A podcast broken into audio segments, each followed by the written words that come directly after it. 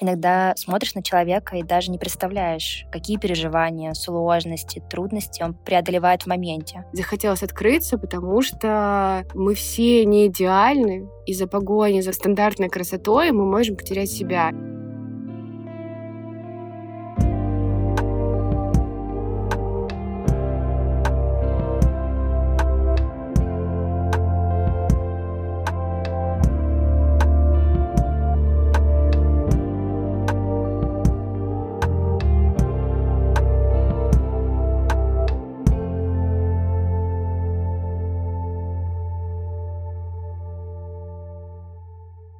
Привет, меня зовут Инга.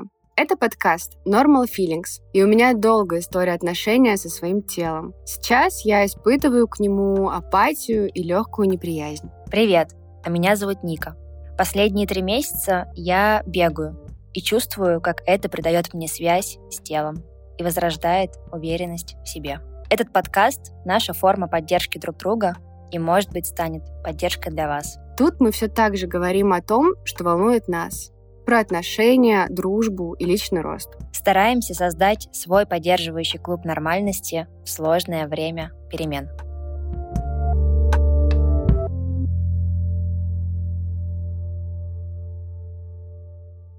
В прошлых эпизодах я поделилась своей историей про окончание отношений с Сашей. И, если честно, у меня появилось чувство, что эти выпуски про расставание — это самое важное, что я сделала в этом году. Пусть он еще и не закончился, но уже есть такое чувство. Вау! Я услышала так много слов поддержки и личных историй от девушек, что почувствовала, как важно иногда приоткрываться искренне делиться тем, что на душе. И читая истории каждой девушки и одного парня, я получила одну историю от одного приятеля. Мне сильно захотелось обнять каждую каждого. И вообще, как будто, знаешь, проживая весь спектр эмоций последние две недели, я почувствовала, как важно делиться своей историей и также делиться обратной связью и своими чувствами в ответ. Ого, тоже поддерживаю. Хочу добавить от себя, сказать спасибо за поддержку слушателей, за письма, которые вы отправляли Нике и Ника делилась со мной, и это, правда, очень а, личная история, и рада, что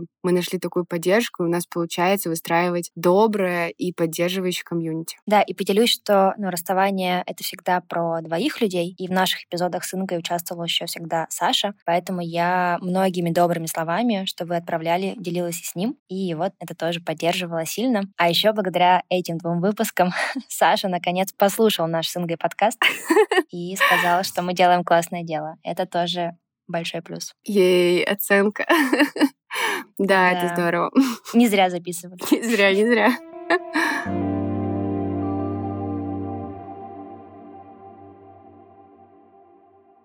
В этом эпизоде мы хотим поговорить о самоценности, любви к себе и принятию. Легко чувствовать себя хорошо, когда все в порядке. А попробуйте не рассыпаться, когда все идет наперекосяк, и чувства оголены, и кажется, что ничего не получается. Поэтому я часто говорю себе про себя, у тебя есть ты, и это уже самое главное. Иногда я могу добавить, именно ты опора для себя, и ответственность за свою жизнь ты тоже несешь сама. Эти слова лично меня фокусируют на самом важном, что я принимаю разные обстоятельства, и я оставляю себе право принимать свои решения и фокусироваться на себе. Ну да, например, когда расстаешься, то вопрос самооценки стоит очень остро.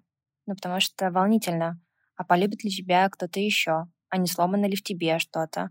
может быть, в тебе что-то не так. И я думаю, что, наверное, похожие чувства мы испытываем, когда нас увольняют с работы или когда с нами происходит какая-то большая неудача. Я думаю, что это сильно связано с тем, что мы в этот момент теряем связь со своим телом, испытываем стресс, и от этого появляется как бы такое недовольство собой. Я когда, ну понятно, что когда ты проживаешь этот стресс, а я его проживала, да, как бы какое-то время последнее, то много читала разных э, материалов, и вот обычно психотерапевты, психологи рекомендуют во время сильного стресса как раз разные практики на возвращение связи с телом. Вот самые простые, например, если вы чувствуете какой-то мандраж, то попробовать взять и напрячь все мышцы в своем теле, а потом их расслабить и повторить это несколько раз. Или другое еще упражнение, там, например, закрыть глаза, посчитать до 10 и попробовать почувствовать, в какой части тела вас там покалывает или в какой части тела вы чувствуете тепло. И вот от таких упражнений возвращается внимание и становится чуть спокойнее на душе. Я, например, в момент большого стресса резко возвращаюсь в спорт, заметила за собой. Да. Например, вот в этот раз мне очень сильно помог бег, как раз не потерять связь между головой и телом и почувствовать себя после расставания какой-то гармонии.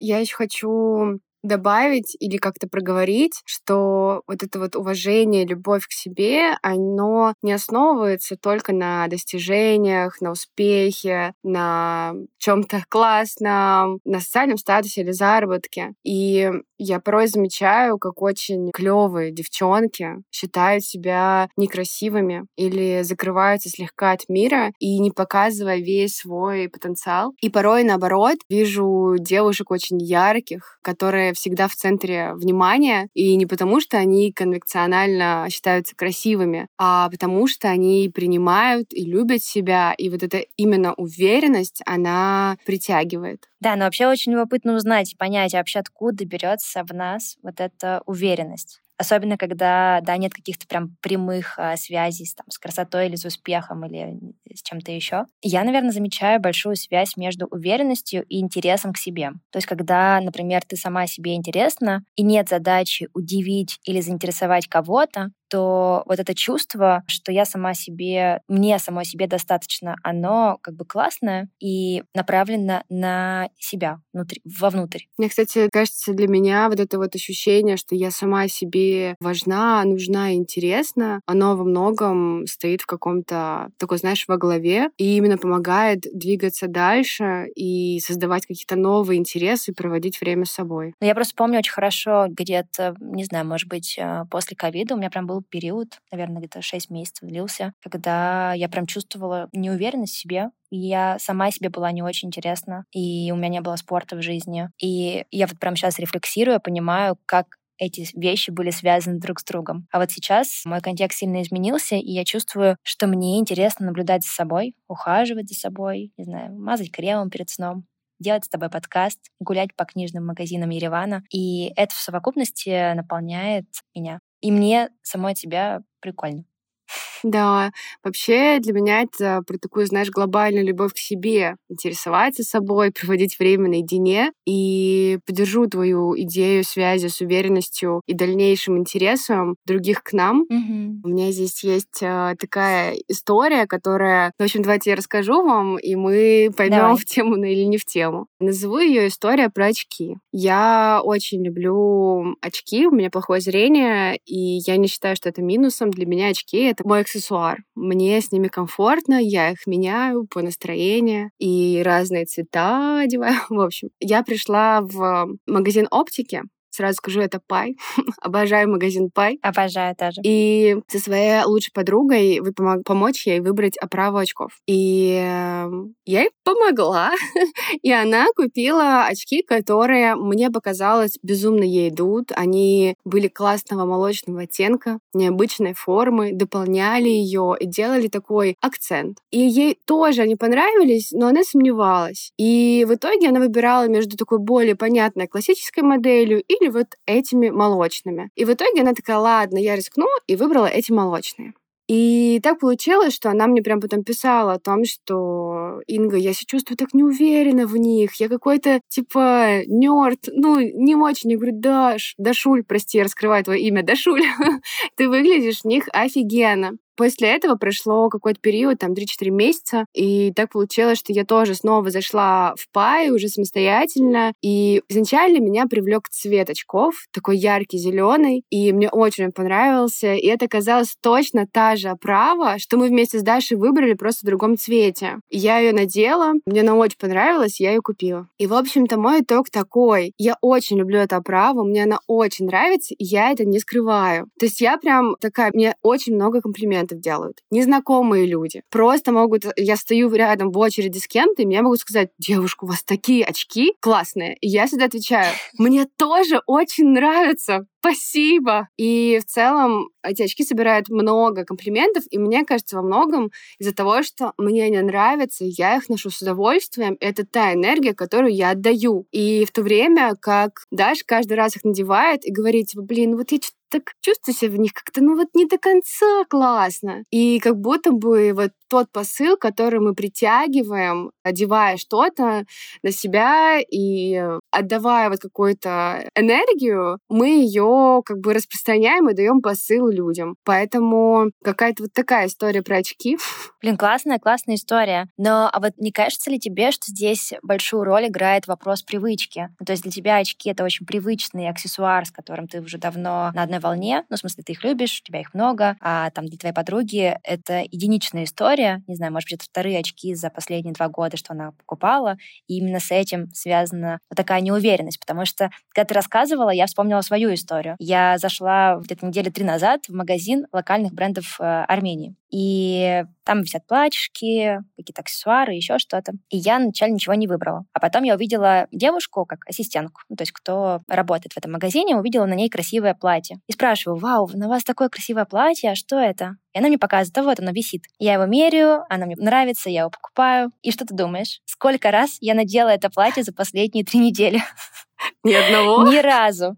Ни одного, понимаешь? То есть там девушка, для нее это платье просто рутина, она в нем работает, ходит каждый день на работу. А для меня оно такое, типа, вау, вырез выше колена, что-то необычное. И мне нужно реально набраться сил, уверенности, решиться для того, чтобы оно стало частью моей рутины. Это как раз, мне кажется, тоже связано с какой-то да, такой темой согласна. привычки, что нам сложно увидеть себя в каком-то новом образе, позволить себе вообще увидеть себя в чем-то. Да, но при этом, возможно, кто-то даже не поймет, что это для нас очень да. что-то экстра и новый образ, mm-hmm. да, что это только мы можем считать.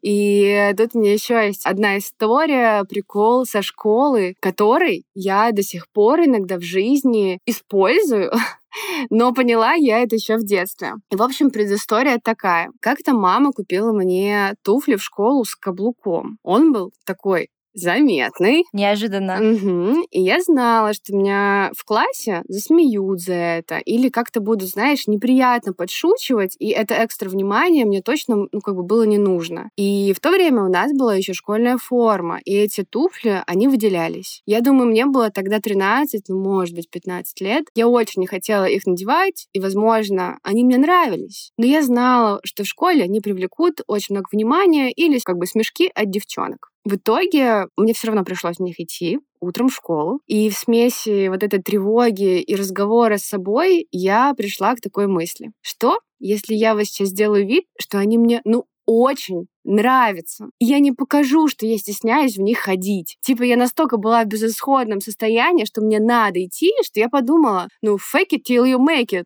Сделай вид, что они тебе нравятся.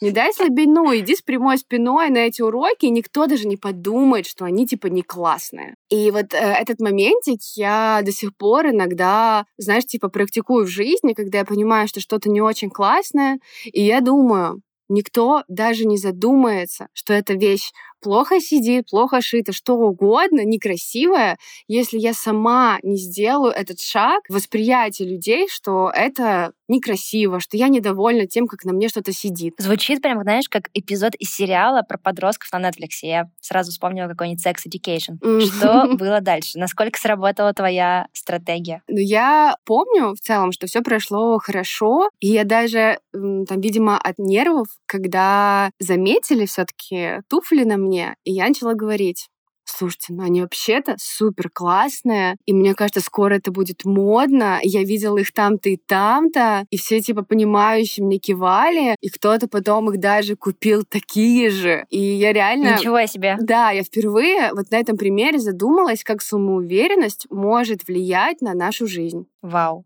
Вот это инсайт ты словила в 15 лет в 15. Да. Сильно. Ну, во-первых, вообще, Инга, это шок, потому что на самом деле это такая мысль, которая дальше супер сильно влияет на уверенность. И вот ты сейчас рассказала эту историю, и я поняла, откуда в тебе я правда чувствую вот эту готовность, знаешь, не идти на какие-то компромиссы, а очень четко выстраивать свой образ, прислушиваться к себе. И вот твоя идентичность э, во внешнем виде, в том, как ты мыслишь и говоришь, она как будто очень сильно источник ее, mm-hmm. возможно, вот в твоей истории. Спасибо. Спасибо. Классно. А еще как будто иногда кажется важно понимать, что туфли тебя вообще не определяют. Или да. там, не знаю, платье или очки. Да, они не делают тебя плохой или какой-то еще там не очень. Это лишь э, вещь, эксперимент, форма поиска своего стиля. И вообще вот уметь одеваться так, как хочется, а не как принято. Это сильный навык. Mm-hmm. Вот я сейчас тебя слушала, и честно, мне захотелось резко побежать домой и надеть это платье. Возможно, я сегодня его надену, кстати. Давай, ждем фоточки. Что это за платье такое?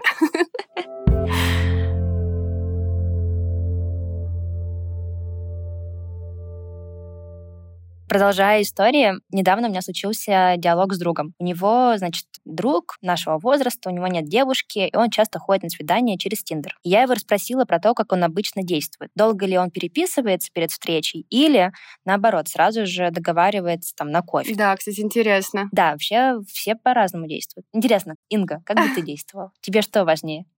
Сразу встретиться или вначале пообщаться? Я бы переписывала сначала. Угу, я вот тоже за переписку. Ну ладно, не отвлекаемся. Да, значит, э, друг мне ответил, что его сильная сторона — это живой разговор. У него как бы сильная такая эмпатия, он классно чувствует людей, может вопросы задавать, рассказать о себе. В общем, вот живой, живое общение угу. — то, в чем он чувствует себя уверенно. А вот внешность — это слабая черта. Он не чувствует себя красивым и редко фотографируется, угу. поэтому, не знаю, вот обмениваться там, не знаю, фотографиями — это не его конек намек. И тут я задумалась, а когда я последний раз оценивала кого-то чисто по красоте? И думая про это, поняла, что как будто у меня вообще отсутствует такая оценка. То есть при знакомстве с новым человеком мне супер важно почувствовать, знаешь, как бы какую-то энергию и то, что мы с ним на одной волне. А если, если это происходит, то для меня человек как бы становится красивым в целом. Mm-hmm. Не знаю, может быть, у меня были случаи, когда я видела супер красивого человека, а потом он оказывался холодным или вообще из другой среды, и, возможно, с этим как-то связано, не знаю. А как у тебя? Вот что значит для тебя красивый человек? Давай сначала расскажу про оценку по внешности, потому что хочу ага, честно давай. признаться, что я обращаю внимание на внешность. И я, как бы, говоря про какую-то оценку, я людей оцениваю образами. То есть для меня внешность — это не только про глаза, нос, руки, волосы или в целом какая-то вот э, красота. Для меня это то, как человек подает себя и создает свои образы. И для меня это в том числе одежда влияет на это восприятие. И я считаю, что одежда — это способ рассказать о себе. И для меня это такой понятный язык, который я могу считывать. И замечаю, например, когда кто-то носит одежду бренда, который еще мало знаком многим массам, но вот этот человек его знает, он его смог купить, найти, и у меня как бы сразу пролетает в голове респект. И думаю, возможно, у нас с этим человеком есть какой-то общий mindset, насмотренность. И, конечно, я еще обращаю внимание на кроссовки. как без этого? Кроссовки — это моя такая сильная сторона. Я ими интересуюсь, я разбираюсь, слежу за новинками. И порой в курсе, как сложно достать какие-то модели, потому что сама через это прохожу. И когда встречаю человека в классных кроссовках, я всегда делаю комплимент, я обращаю внимание, и это сложно, чтобы прошло мимо моих глаз. Я сделаю комплимент, даже я стою, например, если в очереди, и у продавца в магазине колец какой-то вот сложная моделька, которую она нашла в Петербурге, я сразу выдаю респект и говорю, девушка, у вас супер клевые кроссовки, вы такая классная. И вот тогда у нас как раз закручивается small talk. Классно. Подумала, что ты мне ни разу не делала комплимент за кроссовки. И это понятно, потому что я пока так не старалась в поиске классных моделей. Я покраснела. Вот слушала тебя и попробовала переложить немного на себя. Подумать, какой понятный для меня язык считывания. Кажется, что для меня понятный язык — это что-то про людей и сообщество, которое человек для себя выбирает. То есть, если есть ощущение, что человек скорее течет по течению, а не выбирает места, где он там завтракает или пьет кофе, людей, с которыми он общается, занятия, которым он занимается, и занимается не тем, что ему нравится, то мне будет сложно дальше в общении, и, скорее всего, это общение затухнет. Ну вот приведу, не знаю, пример. Я как-то ходила Я в Армении, здесь по выходным проходят винные маркеты с локальными брендами. Вот я как-то раз сходила на винный маркет, где в одном зале можно было дегустировать вино, а в другом пришла девчонка, очень заряженная, очень такая классная, и она включила музыкальный сет. И видно, как от того, какую музыку она включает, а музыка была ну, такая простенькая. Эминем, там еще кто-то. В общем, она прям отрывалась. Ну, то есть и телом, и душой. Ее прям это заряжало. И я прям фибрами души почувствовала, что то, чем она занимается, ее вдохновляет. Да. И когда этот сет закончился, я подошла к ней и сказала, блин, спасибо тебе за энергию, за то, как ты вообще М. подобрала здесь все. Да, потому что я именно от ее энергии тоже наполнилась. Зарядилась. Круто. Блин, классно, я согласна, что когда человек делает то, что ему нравится, это придает в том числе уверенность. Уверенность. Мгм. Мне еще понравился пример про твоего друга, потому что это здорово, что если он не может принять себя полностью, знать свои сильные стороны, это уже полпути. Сто процентов. То есть он может долго, он не любит переписываться, и он знает, что он чарует вживую, и он сразу зовет на встречу и пытается как-то познакомиться, и знает, что это, возможно, дает больше шансов ему, чтобы привлечь кого-то, и это очень классно. Да, согласна. Осознавать свои сильные и, так скажем, не суперсильные стороны в себе важно. Ну и в целом, наверное, с годами приходит вот это понимание, что идеальных образов или идеальных людей их вообще не существует. Ну, то есть мы Да. все сотканы из сильных сторон и из несильных. И именно такой набор черт и делает нас уникальными. Да, хочется обсудить действительно вот эту вот идеальность, которая в кавычках, потому что каждый человек обладает хорошими, плохими и нейтральными качествами, и мы не можем одним суждением полностью описать кого-либо. И считаю, что идеальных жизней, людей, Инстаграм жизней. Их не бывает, и жизнь наполнена разными событиями, переживаниями и опытом. Но мне вот последнее время часто в целом прилетают сообщения в директ, и часто это комплименты. То есть слова благодарности за бренд, за стиль, за... В общем, все это очень добрые сообщения, и я благодарна, это приятно и поддерживает меня. Но также я замечаю, как иногда люди меня идеализируют, пропускают через чужую призму вот своего ожидания, и если я ей не соответствую, то на меня злятся. И мне это, конечно же, неприятно. И недавно получила сообщение в ответ на свою сторис с контекстом о том, что я добрая,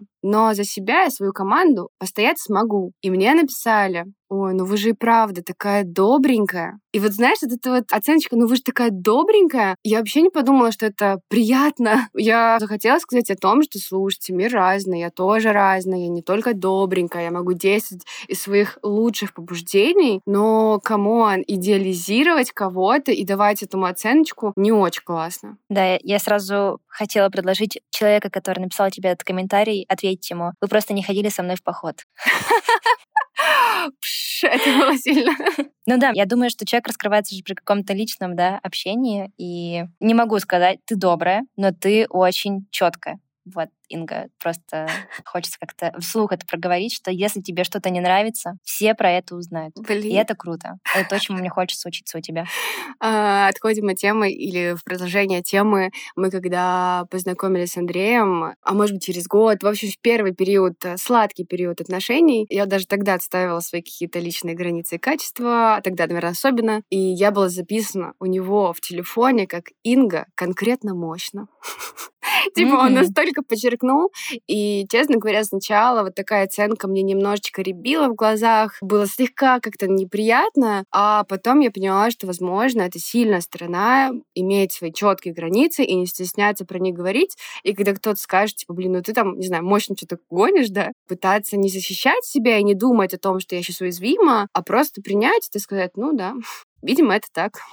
Если возвращаясь к нашей истории, в общем, кажется, что эта оценка и правда никак тебя не характеризует. И, наверное, в целом, когда мы получаем от незнакомых людей какие-либо комментарии, их важно да, уметь делить на 10 и понимать, что ну, это мнение человека, но оно не обязательно должно быть правдивым. Да, и правда. И еще хочется сказать себе, вам, мамам девочек, о том, что наши фразы о внешности других людей или о их характере, или о их способностях порой имеют сильнее эффект, чем мы хотели бы заложить. Поэтому оценка иногда может ранить. О, да.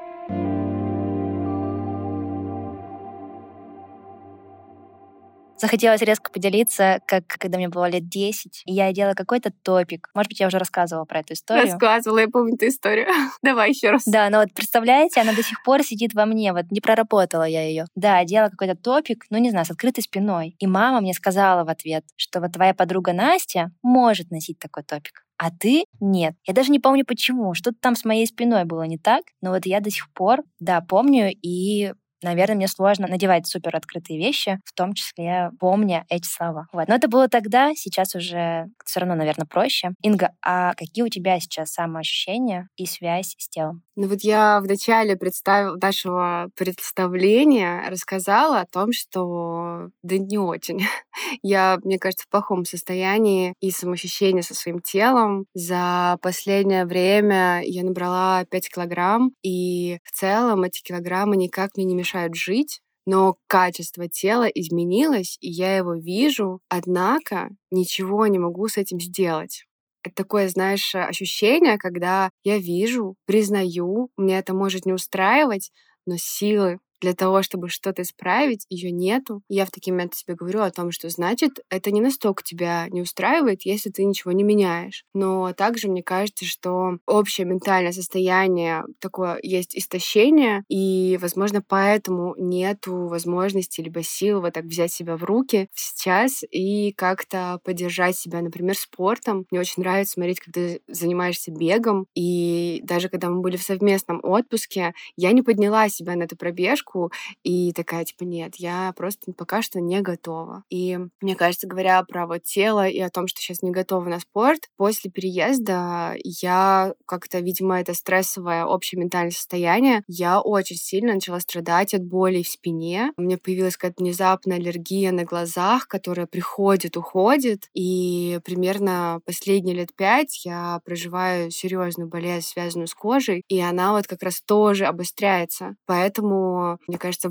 вот в совокупности я сейчас не, как бы, связь с телом моя не налажена. При этом я умею поддержать себя на какую-то самоуверенность глобально. Это не так сильно влияет. Хотя внутреннее состояние мое, которое я проживаю, оно вообще не очень хорошее. А ты готова сейчас чуть больше поделиться про, про себя и про болезнь? Я думаю, что я пока что не готова, и я знаю, как важны бывают примеры в жизни, потому что таких людей много, но также я решила, что сама я не хочу быть примером и не хочу говорить про это. Если я вижу кого-то лично с этим заболеванием, я могу подойти и открыться. То есть раньше я этого не делала, сейчас я уже на полпути, чтобы обсудить болезнь, обсудить, какое может быть решение, как мы по-разному все можем это перенести. Это аутоиммунное заболевание, которое имеет разные фазы, но оно навсегда. И поэтому это бывает очень тяжело.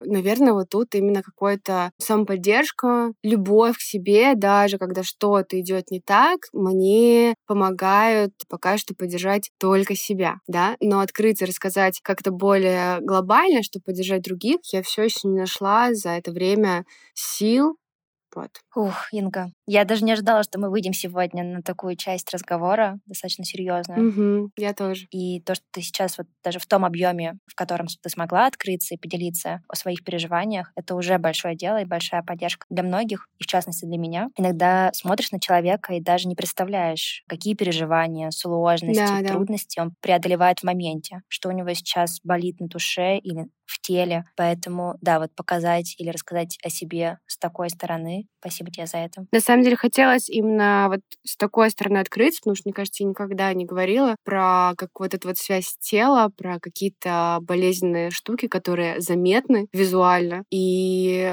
в контексте вот нашего эпизода захотелось открыться, потому что мы все не идеальны, из-за погони за стандартной красотой мы можем потерять себя. И очень хочется, чтобы девушки любили себя и находили в себе сильные стороны для того, чтобы раскрываться и чтобы все в жизни как-то складывалось и получалось. И любовь э, к себе, она в корне помогает э, не прятаться и не стесняться себя, а вот именно открываться миру. И могу я словить себя иногда на мысли, что Инга, сейчас ты идешь футболке, видны твои, например, раны, и ты не стесняешься этого, хотя ты могла бы, потому что это заметно, и ты молодец. Я так могу проговорить себе и понять, что кто-то мог бы скрыться. Я выбираю путь не скрываться. И в этот момент я ощущаю, что в мире есть разные тела, цвета и размеры, и что нас много, просто, не знаю, тут, наверное, сложно мне до конца как-то все это описать. Я бы тогда лучше закончила так, что что-то одно меня не будет описывать, и моя уверенность в себе, мое чувство стиля,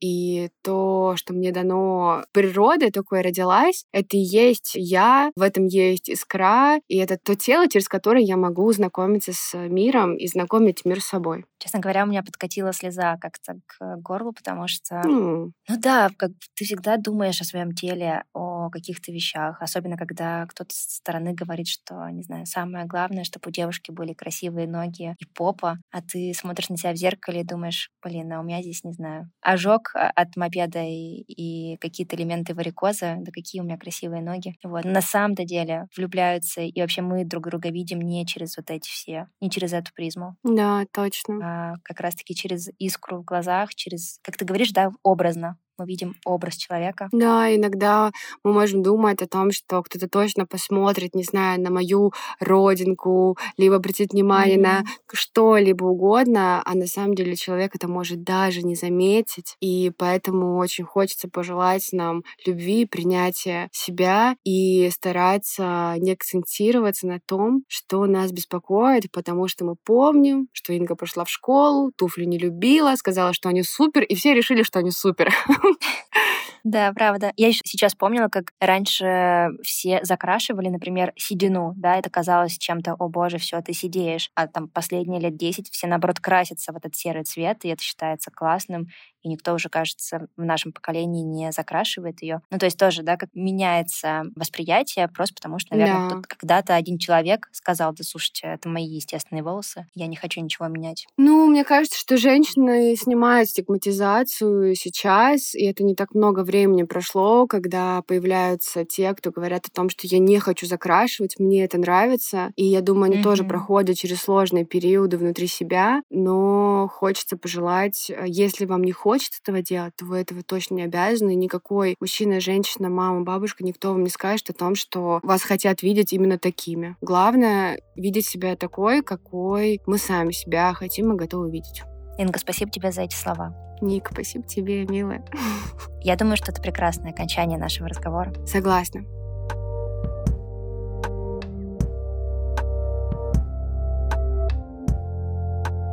Это был подкаст Normal Feelings. Спасибо, что были с нами. Если вы только на пути любви к себе и своей внешности, желаем вам рассмотреть все потрясающие стороны себя и влюбиться. О, да. А если вам понравился наш эпизод, поставить оценку или отметить в своих социальных сетях. Мы видим и рады вашей поддержке. До связи на следующей неделе. Пока-пока. Пока-пока.